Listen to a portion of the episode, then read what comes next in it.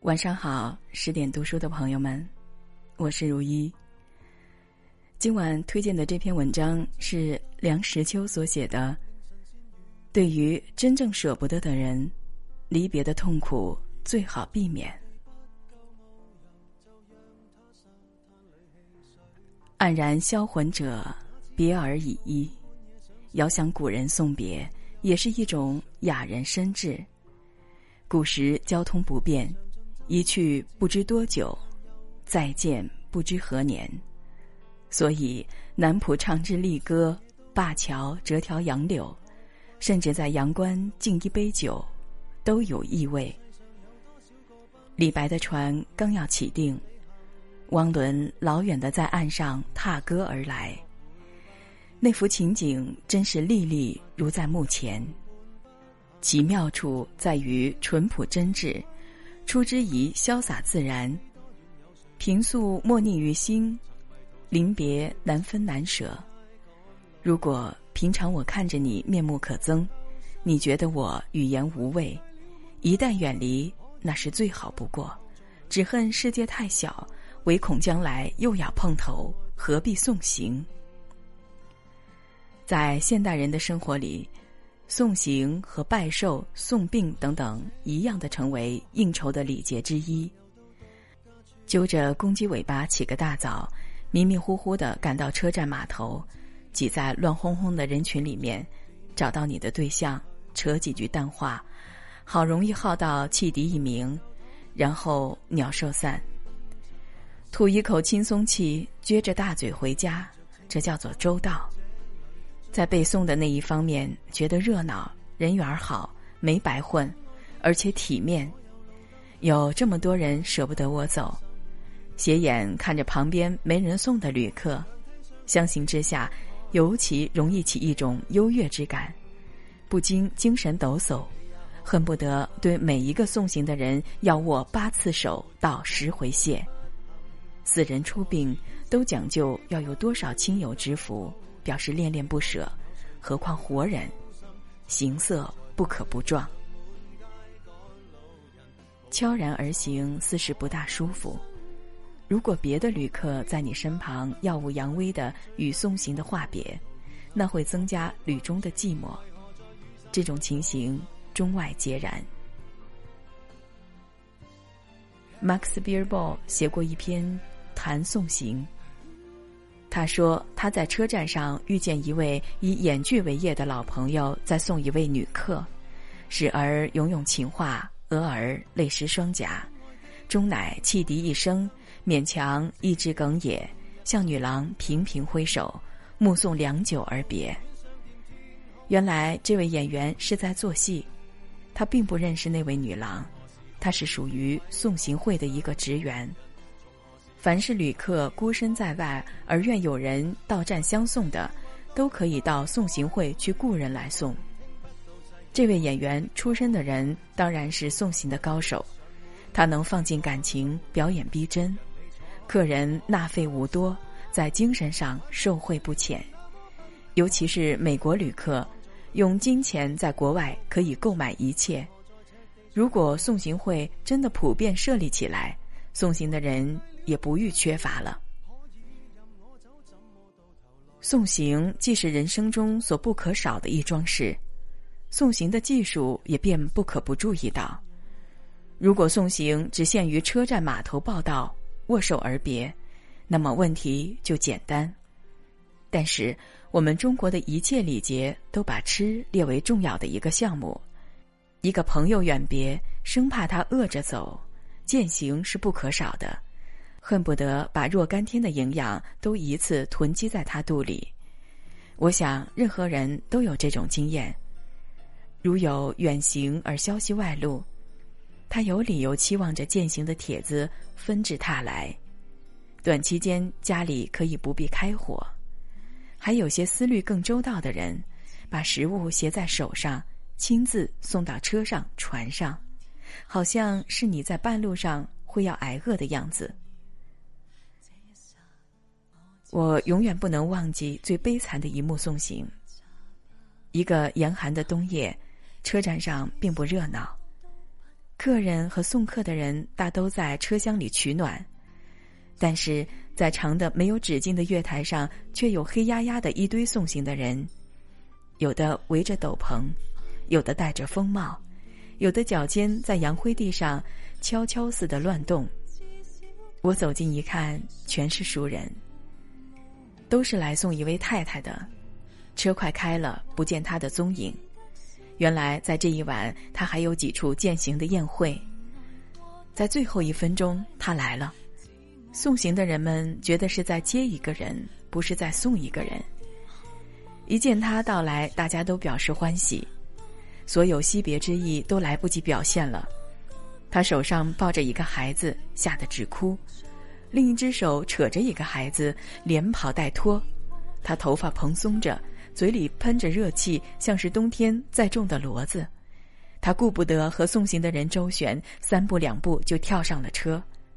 这时候门已在蠕动，送行的人大部分都手里提着一点东西，无法交付。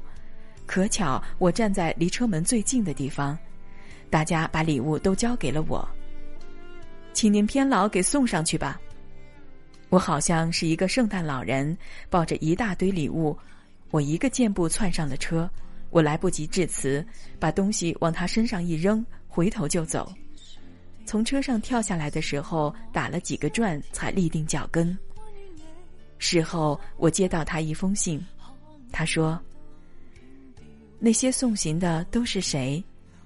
你丢给我那一堆东西到底是谁送的？”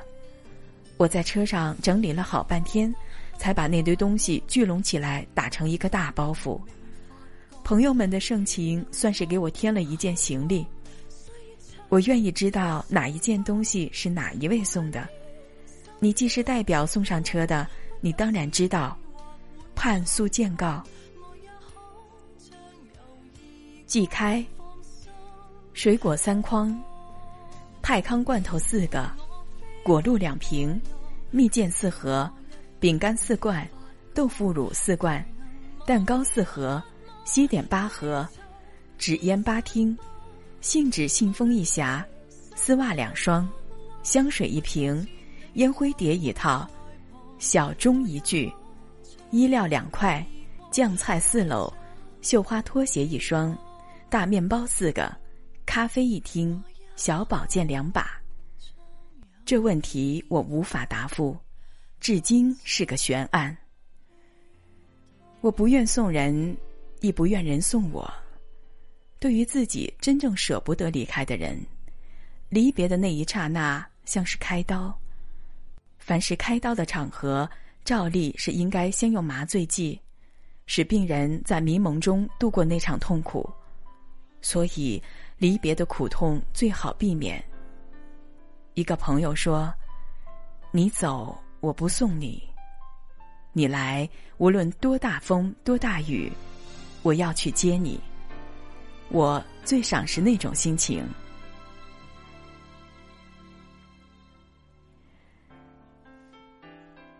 今晚的文章就读到这儿了，更多好的文章和好的声音，欢迎你关注十点读书微信公众账号 SD Class。我是如一，愿你快乐。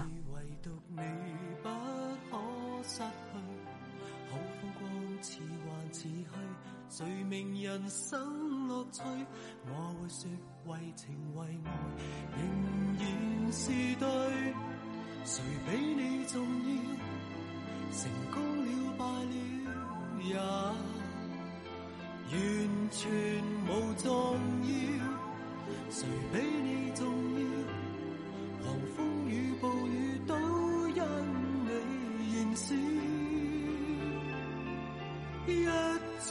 再追，只想追赶生命里一分一秒。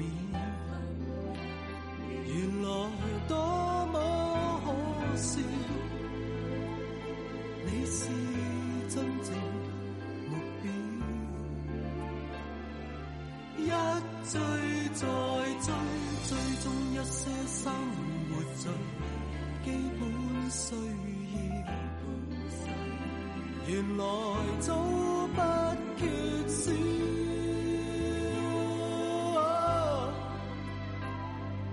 有了你，即使平凡却最重要。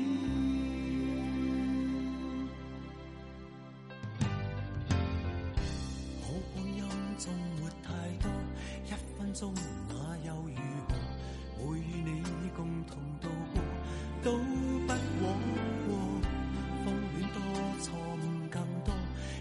能重新做过。